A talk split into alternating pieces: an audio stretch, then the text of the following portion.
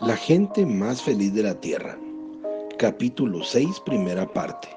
Título Hollywood Bowl. Aparentemente no existía nada diferente sobre esta idea. Era lo que habíamos estado haciendo desde hacía mucho tiempo, solo que en una escala mayor. Había trabajado muy bien con las diferentes iglesias pentecostales unidas de los alrededores. ¿Qué pasaría si todas las iglesias pentecostales de Los Ángeles unas 300, alquilasen el Hollywood Bowl para una reunión realmente gigantesca. Como el bowl era tan conocido, tal vez la gente que no se acercaba a una carpa sí vendría a esta concentración. El problema, según nos dimos cuenta los pastores y yo, al ponernos a discutir el asunto, era el de siempre, dinero. Solamente el depósito para la reserva del estadio un lunes por la noche costaba 2.500 dólares. Por pagos por adelantado, por los anuncios de radio, folletos y carteles, calculé que llegaríamos a los 3.000 dólares, lo cual sumaba 5.500 dólares solo para empezar, antes de añadir las luces, acomodadores para el estacionamiento y todo lo demás. ¿De dónde nos vendría tal suma de dinero?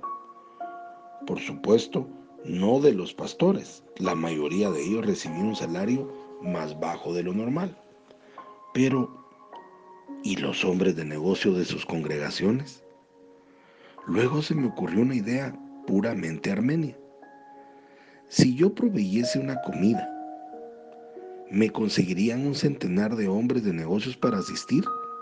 Pregunté a los pastores. Después de todo, los armenios sabemos muy bien que las cosas más importantes de la vida se resuelven alrededor de una mesa de comida. La mayoría de los pastores expresaron sus dudas. No hay tantos hombres de negocios que asistan a nuestros servicios. Demos, por lo menos no los que han logrado éxito corearon esa verdad que yo conocía también pero conseguimos reunir un centenar de hombres y los invitamos con sus esposas a una comida de pollo en la granja Knott's Berry Farm. Cuando llegó la noche, el corredor, el comedor más grande estaba lleno de invitados. Rose y yo nos sentamos a la cabecera de la mesa donde podríamos observar a todos los demás. Y mientras lo hacía se me ocurrió una idea extraordinaria. ¿Y si alguno de estos hombres subieran para decirnos por qué siguen asistiendo a sus iglesias cuando la mayoría de ellos, especialmente los que han triunfado en los negocios, ya no lo hacen. ¿Qué es lo que tanto les atrae de Jesús para abandonar su día de descanso? ¿Qué significa para ellos el Espíritu Santo personalmente en sus propias vidas? Esto podría servirnos de mucho estímulo para todos nosotros. Un momento después parpadeé, tres mesas más allá de la mía, a un hombre que, de mediana edad, vestido con un traje a rayas, se le iluminó el rostro de repente cuando si se lo hubiese enfocado con una luz. Yo miré a Rose, pero aparentemente ya no lo vio. ¿Cómo pude perdérselo? La extraña radiación danzaba y brillaba a su alrededor y supe que era el hombre que tenía que llamar de primero. Ahora ya no podía esperar el final de la comida. El café y el pastel fueron una frustración. Tan ansioso estaba por saber lo que aquel hombre podría decir. Al final las jarras de café dejaron de circular. Las camareras limpiaron la mesa y se llevaron los platos mientras todos se pusieron cómodos en sus sillas y se aprestaron a escuchar mis peticiones de dinero. En lugar de eso me giré hacia el hombre del traje a rayas. Señor, sí, usted, que lleva una corbata azul y una sonrisa tan llena de Dios, ¿tiene la bondad de subir hasta aquí? El hombre me miró sorprendido, pero inició su marcha entre las, entre las mesas hasta que se halló de pie junto a mí. El hombre hizo un movimiento de cabeza para demostrar su asombro. No sé quién se lo dijo, pero sí, mi esposa y yo tenemos mucho por lo que estar agradecidos al Señor.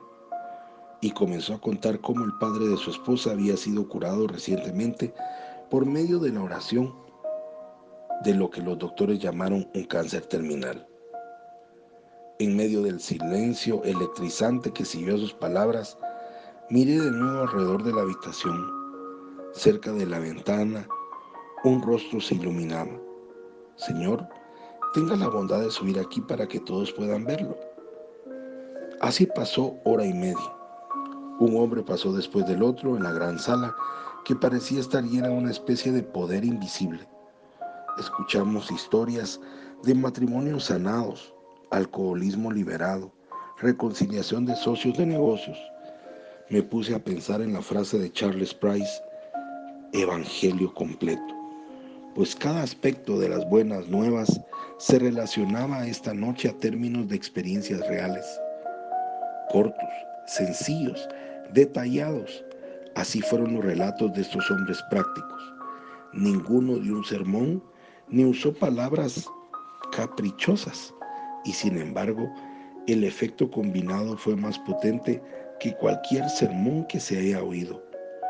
Cuando diez y once hombres habían hablado, tomé el micrófono y dije, amigos, acaban ustedes de oír el Evangelio completo expresado por un hombre de expresado por un grupo de hombres de negocios. Evangelio completo. Hombres de negocios. Algo de la frase se fijó en mi mente.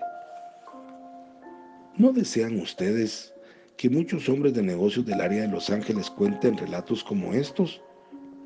Proseguí. ¿No les gustaría que cada hombre, mujer y niño de California conociese el poder de Dios de la forma en que lo conocen estos hombres? ¿Qué mejor lugar puede haber para hablarles acerca de Él que el estadio Hollywood? Esto fue literalmente todo lo que tuve tiempo de decir, porque por todas partes de la sala los hombres se estaban poniendo de pie, metían sus manos en los bolsillos y venían hacia adelante para dejar dinero en la mesa. Trajeron billetes de 10 dólares, 20 y cheques. Los cheques se fueron amontonando sobre la mesa, cheques escritos de pie en la misma fila que esperaban para llegar a hacer frente para llegar frente a la mesa de la sala. Cuando nosotros contamos el dinero al final de aquella noche, la suma ascendía a los 6.200 dólares. Pero aun cuando esta cifra me pareciese impresionante, sabía que algo más importante habría sucedido. Había surgido una idea, un patrón de muestra a pesar de que todavía no alcanzaba a ver las implicaciones futuras. Solo piensa, le dije a Rose mientras conducía hacia Downey, ¿cuántos hombres de negocios hay en el mundo comparados con los predicadores? Si algunos de los hombres de negocios se uniesen para extender el Evangelio. Comentario personal. Acá encontramos otro principio de nuestra organización. Como hombre de negocios, lo que funciona va creciendo y vas ampliando tu negocio. Vas ampliando tus proyectos, tu visión. Eso pasó con el evangelismo que estaban practicando.